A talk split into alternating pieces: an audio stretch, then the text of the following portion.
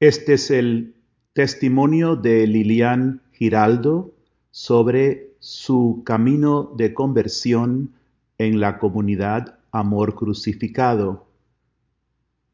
Ella lo presentó el 25 de febrero del 2021.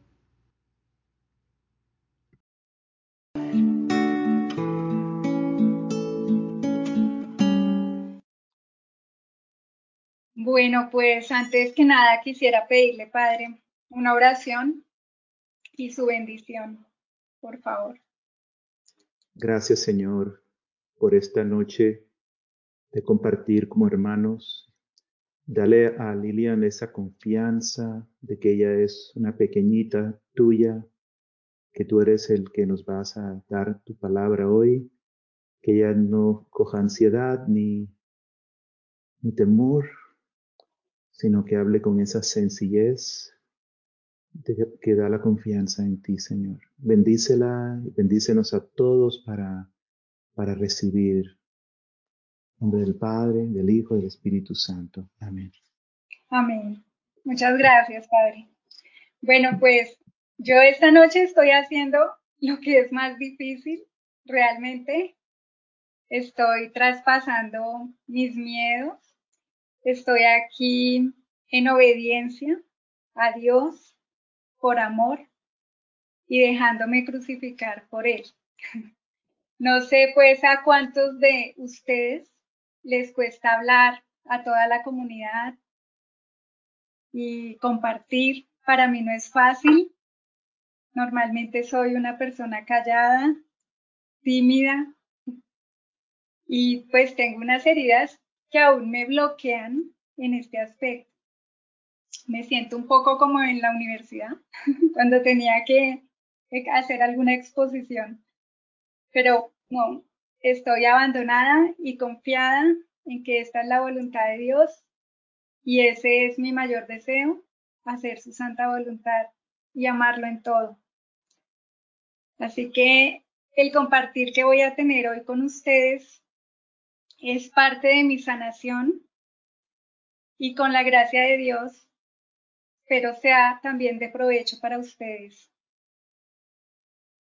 Bueno, pues voy a compartirles sobre cómo he ido profundizando en las últimas enseñanzas que nos han dado Lourdes y el Padre Jordi desde el Retiro 2020 y las últimas enseñanzas sobre la pobreza, eh, la purificación de los deseos desordenados, el traspaso de los miedos. Y bueno, esto, esto que hemos ido aprendiendo en este último tiempo. Eh, para eso es necesario pues que yo me haga vulnerable ante ustedes y pues lo voy a hacer con todo el amor porque ustedes tienen el mismo llamado que yo y saben de lo que les voy a hablar. Entonces pues tengo la certeza de su caridad hacia mi compartir. Al inicio de esta cuaresma eh, leí la humildad del Santo Padre, que hoy pues el Padre Jordi muy amablemente les compartió. Y pues fue muy hermoso encontrar que el mismo Espíritu Santo le habla a toda la iglesia, básicamente sobre el mismo camino que nos dio como regalo a todos nosotros. Le dice a toda la iglesia que en esta cuaresma deben hacer este camino sencillo de unión con Dios. Y esto pues realmente me confirma la certeza de nuestro llamado y también confirma lo que nos había dicho Lourdes sobre eh, cómo esto iba a ser un regalo para toda la iglesia. Las primeras palabras de la homilía que creo que iban en el correo y que me conmovieron mucho son estas. Hay una invitación que nace del corazón de Dios. Que con los brazos abiertos y los ojos llenos de nostalgia nos suplica, vuélvanse a mí de todo corazón. Vuélvanse a mí. A mí me conmovió mucho pensar en Dios con sus brazos abiertos, con sus ojos llenos de nostalgia mirándome diciéndome, vuelve a mí, vuelve a mí.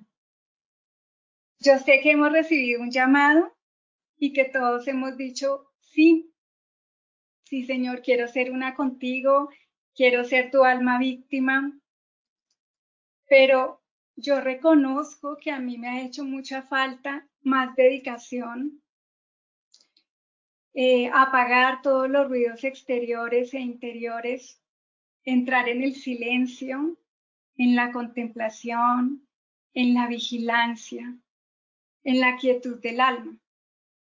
Me ha faltado pasar horas y horas junto a la cátedra silenciosa de nuestro Dios en la cruz, horas en el Santísimo. Mm, la verdad es que el Señor ha tenido mucha, mucha, mucha paciencia conmigo. Yo de esa reflexión saqué como 20 preguntas, pero la verdad yo creo que ustedes pueden sacar muchísimas, muchísimas más. Yo no voy a hacer una como una reflexión sobre la humildad del Papa, ¿no? Pero sí creo que en lo que les voy a compartir hay mucho de ello. Por ejemplo, estas preguntas, estas primeras preguntas a mí me confrontaron mucho. Ese sonidito es que hable más despacio. Estoy esperando que traduzca. Bueno, las preguntas son, ¿cuántas veces te he dicho mañana, Señor, mañana? Mañana empezaré a entrar en mi corazón. Mañana me colocaré de ti, delante de ti en el Santísimo. Mañana te contemplaré en la cruz. Esta pregunta que hizo el Papa también. ¿Hacia dónde está orientado mi corazón? hacia ti o hacia mi yo. He apagado los ruidos del mundo y los ruidos de mi corazón para entrar en el silencio y atender tu llamada, Señor. ¿Para qué vivo? Para ser alabada, preferida, reconocida, o tenida en primer lugar? ¿Estoy luchando o me siento complacida con mis hipocresías o dobleces? ¿Me reconozco necesitada de tu misericordia y de tu gracia?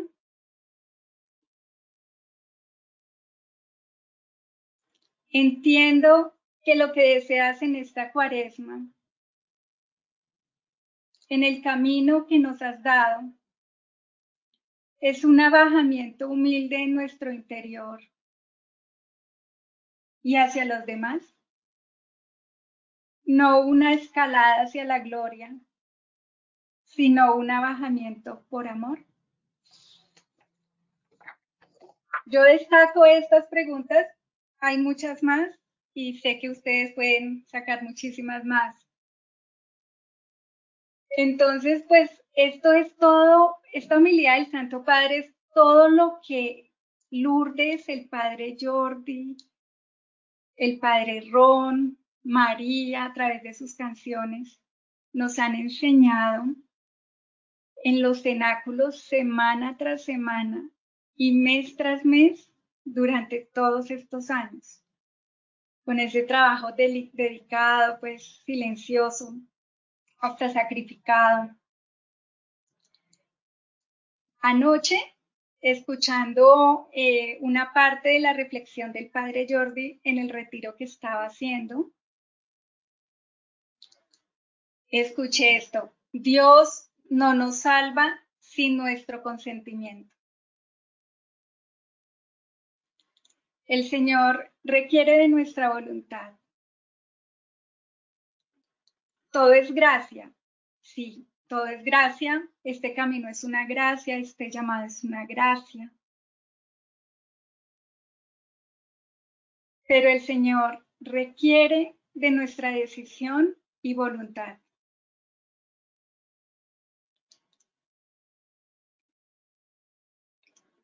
Entonces, pues, ya con esta introducción, voy a adentrarme en mi testimonio, en mi compartir. Eh, en la cuarta semana de nuestro retiro 2020, tuve como una especie de iluminación. Me desperté una mañana con una claridad impresionante de todas mis heridas. Pues yo creo que eran todas porque escribí, escribí y escribí y escribí y llené como 10 hojas, más o menos. Y era como si me estuvieran dictando. Las pude nombrar todas. Les pude poner nombre a todas. Cada una tenía las mentiras y las tendencias que se derivaban de esas heridas. Pero hubo una especialmente que llegó con los deseos desordenados incluidos. Fue la única. llegó con todos los deseos desordenados. Entonces, pues, antes de compartírselas, quisiera decirles que el Señor me ha sanado mucho en esta herida, porque yo ya no reacciono desde la carne, sino en su amor. Reacciono desde la compasión, desde la misericordia, desde la caridad, sabiendo que mis padres también fueron heridos y que sus padres también, y así sucesivamente para atrás. Todos sabemos la sociedad en la que vivimos. Dios desea restaurar a la humanidad herida por el pecado. Y a través de este proceso, de este camino sencillo de unión con Dios, Él no solo me ha sanado a mí, también lo ha hecho con mis padres. Y el Señor está haciendo una obra maravillosa, maravillosa en ellos. Bueno, ahora sí, la herida. La herida se llama Perdí mi voz. O sea que parte de esto también es como una sanación, ¿no? Yo aquí hablando delante de todos ustedes. Viví el abandono, viví el descuido, el rechazo. Todavía duele, ¿no? La violencia, el abuso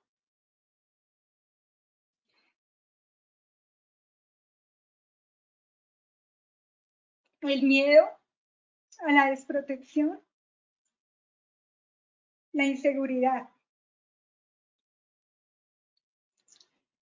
Crecí siendo una niña, adolescente y joven muy callada.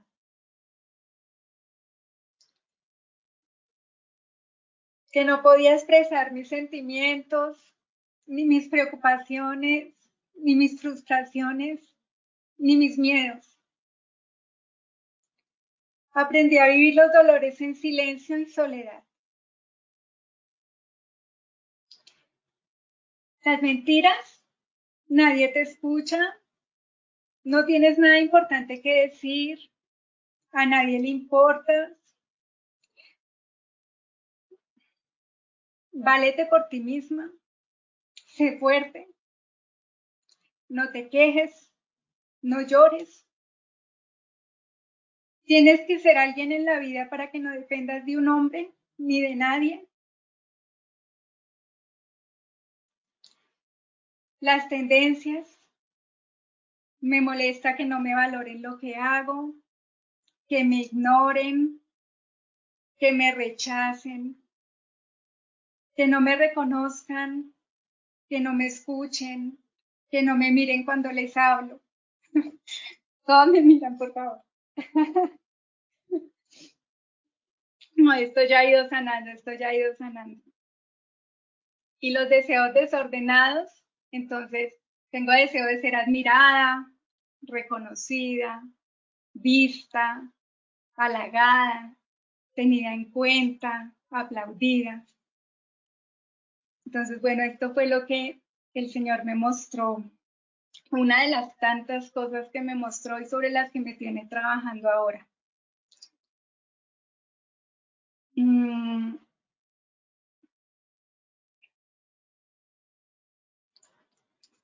Es que me toca seguir aquí una medio guía para que, ayudando a mi esposo a la traducción. Porque él también está traspasando un miedo. En ese mismo retiro, en ese retiro del 2020, el Señor me permitió conocer que Él estaba crucificado por mí. Fue muy doloroso y muy revelador. Fue una experiencia muy personal porque el conocimiento que tenemos de, de esto, de verlo en la cruz, de saber que realmente Él murió por nuestros pecados, que era completamente inocente, se hizo como encarnado en mí. Entonces lo viví plenamente y el Señor me dejó ver que Él estaba crucificado por mí. Bueno, yo seguía simplemente tratando de estar atenta a lo que el Señor me iba mostrando. Después del retiro, o en ese mismo retiro, Lourdes y el padre Jordi nos hablaron de la envidia y del orgullo. Y profundizaron bastante en eso. Y yo llegué a pensar, bueno, orgullo sí. De hecho, pues muchas veces lo he confesado, pero envidia no, no. Y cuando dijeron todas las cosas feas que se desprendían de la envidia, pues muchísimo menos. Yo dije, no. No sé si recuerdan que nos dijeron, la envidia es un depósito oculto de ingratitud y resentimiento que aplaude en secreto la caída y la tristeza de los demás. Yo dije, no, mejor dicho, no, esto no. El envidioso se resiente si percibe que sus compañeros reciben un trato preferencial. Ataca a otros a través de calumnias o chismes. Trae tensión en las familias o en las comunidades. Enfrenta a la persona contra la voluntad de Dios. Así que después de esto, después de oír todo esto, yo dije, no, envidiosa no. Y aquí el Señor me empezaba a mostrar mi falsa identidad, de la cual pues voy a hablar un poquito al final. Entonces, el Señor pues nos ha enseñado en nuestro camino que todos nos hemos hecho alguien que no somos y que el camino sencillo nos lleva a encontrar la verdad de quiénes somos. Yo no sé si ustedes recuerdan que en esa ocasión yo le pedí perdón a la comunidad. yo, o sea, el Señor me lo inspiró en ese retiro y en acompañamiento lo meditamos y en obediencia y amor al Señor lo hice. Entonces, pues, qué susto, pero pues bueno, entonces le pedí perdón por mis comportamientos a toda la comunidad y pues muchos me llamaron y me escribieron y me decían, ¿cómo así, Lilian? No entendemos de qué estás hablando. Entonces, pues la verdad yo tampoco lo entendía tan profundamente como ahora lo entiendo. Pero yo sí sabía que por mis heridas muy seguramente había ofendido a alguien había causado alguna división, pero no, en ese momento yo no tenía claro que era por la envidia. Así que en este momento aprovecho esta ocasión maravillosa que me da el Señor con este conocimiento profundo para nuevamente pedirles perdón de todo corazón.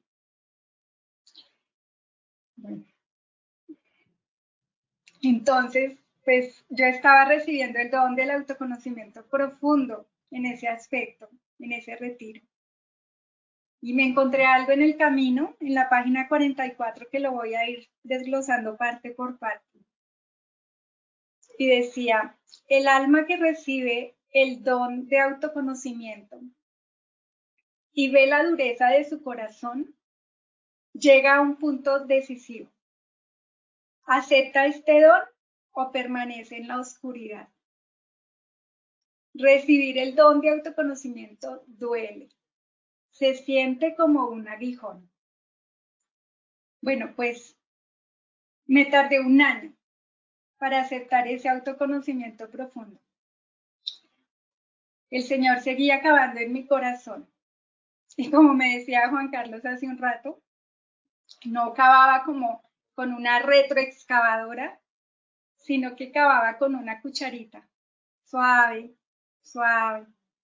Me iba destapando iba mirando a ver cómo me hacía entender esto. Entonces, en un acompañamiento reciente, hace unos meses, el Señor iluminó a mi acompañante para que profundizáramos sobre la identidad. Pues eso nada que ver con la envidia, ¿cierto? Entonces, yo escuché de ella que me dijo, el proceso de nuestra santificación consiste en el proceso de la sanación de nuestra identidad. Y yo pues quedé muy conmovida y, y, dije, bueno, yo tengo que empezar a trabajar en mi identidad porque pues el Señor ha puesto, yo creo que en todos y cada uno de nosotros un anhelo de santidad. Y comencé a pedirle al Señor en cada rosario, en cada misa, en la cotidianidad de mi vida, que me restaurara, que restaurara mi identidad en Él, que sanara mis deseos desordenados y los miedos que me paralizaban, porque esa era parte también de la tarea, ¿no? Y el Señor me dijo, sí. Y nuevamente me mostró la envidia. Y concretamente con una persona muy allegada a mi corazón, mi esposo. Entonces, por ende, pues el rechazo hacia ese sentimiento fue muy fuerte. Yo el Señor lo estaba sacando a flote, pero yo no quería verlo y yo quería volverlo a sumergir en las profundidades de mi corazón. Yo decía, esto no puede ser. Liliana envidiosa y de mi esposo, no, esto no puede ser. Pero ahí el Señor me empezó a mostrar que yo me estaba o me había construido una falsa identidad. El Señor me mostraba la dureza de mi corazón y yo empecé a reconocerlo. Al principio decía, son celos, no, esos son celos, son celos profesionales, son, son celos. Pero luego empecé a reconocer que tenía envidia de mi esposo. Y esta verdad me fue afirmada en un acompañamiento y debía llevarlo a la confesión. Entonces comencé a vivir una lucha fuerte, física y espiritualmente, muy, muy fuerte. Y Dios entonces me envió a un buen sacerdote, como decía Claudia ahora, en el misterio que iluminara a los sacerdotes con el Espíritu Santo en la confesión. Y él inmediatamente se dio cuenta y decidido y con carácter me ayudó, me confesó, me liberó. O sea, fue así, porque a los pocos días yo tuve un sueño, un sueño feo porque era con una rata. Resulta que la rata corría asustada de aquí para allá en un caño y había mucha gente alrededor de ese caño. Entonces yo me acerqué a mirar qué era y era una rata gigante, negra, y corría y corría para todos lados, asustada porque era un día muy bonito, era un día soleado y estábamos como en un parque, en un campo verde, con muchos árboles muy, muy lindos, las hojas brillaban por el sol, el cielo azul, y ella pues estaba como en la luz del día. Entonces ella salió, salió del, del caño y empezó a correr por todo ese campo. Entonces yo la miraba junto con todas las personas que estábamos ahí, que éramos muchas, y yo la miraba y ella corría y corría y corría para un lado y para el otro asustada. Y de pronto vi que se vino de frente con los ojos llenos de ira y trató de saltar y pasarme por encima para volver a meterse al caño, pero el salto no le alcanzó. Entonces, ¡pum!, se estrelló con mi corazón y se desapareció. Entonces yo miré hacia atrás y no estaba, pero yo no tenía miedo. Entonces, es que ella ya no tenía cabida en mi corazón. Esa era la envidia. Dios había ocupado ese lugar y mi corazón después de la confesión era como una muralla impenetrable de pureza y de amor de Dios. Entonces, pues para mí fue un sueño que confirmó esta, como este, este proceso de sanación que ha iniciado el Señor. Bueno, continuando con esa lectura del camino, en la página 44 dice, el alma necesita valor para admitir sus pecados y las heridas que estos causan, e ir a la raíz de ambos. Por eso la mayoría se queda en el viejo yo y no entra en el proceso de sanación. El alma necesita valor, nos dice la lectura del camino. La imitación de los santos, este proceso exige valentía, que es una de las cinco piedritas que nos han dicho, para poder ver la oscuridad en nosotros, reconocerla y entregársela al Señor. Entonces, pues, ante la pregunta, ¿qué quieres que te entregue, Señor? Me responde, tu miseria. Es lo único que tengo para darle. Ahora le entrego este sentimiento de envidia y ya más adelante el Señor mismo me enseñará más oscuridad para entregarle. Porque pues este es un proceso de toda la vida, hasta que Él nos haga uno con Él. Así que pues debo solamente anonadarme, como decía el Santo Padre en sus preguntas, a bajarme y entregar mi miseria al Señor y unirme a Él en su sacrificio de amor. Y siguiendo la lectura, entonces, ¿de dónde proviene esta envidia? ¿Cuál es la raíz? De mis deseos desordenados, de mi deseo de ser reconocida, halagada, admirada, escuchada, vista, aplaudida estos deseos en sí no son malos, porque todo niño necesita un reconocimiento y necesita afirmación. Pero al volverse deseos desordenados, se infectan con el dolor impuro y se vuelven generadores de pecado. En mi caso, pues la envidia. Entonces, pues la purificación de nuestros deseos consiste en reconocer que el Señor nos está llevando a un nivel más profundo de purificación. Y Él nos dice en el mensaje 63, la purificación de tus deseos es la primera etapa de purificación en mi sagrado corazón. Y requiere de nosotros elegir, elegir cada día, vivirlo según lo que es más difícil y no lo que es más fácil. Y nos dice que esto requiere una mayor disciplina de nuestra voluntad, un mayor silencio y quietud del alma.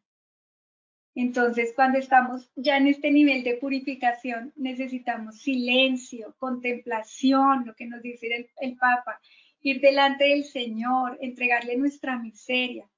Y todo esto toma tiempo, trabajo, disciplina, voluntad. Y tenemos que escoger alabar, entregar nuestra miseria, agradecer y bendecir. Este es el primer clavo de crucifixión, la crucifixión de nuestros deseos, y aquí nos han hablado de la circuncisión del corazón.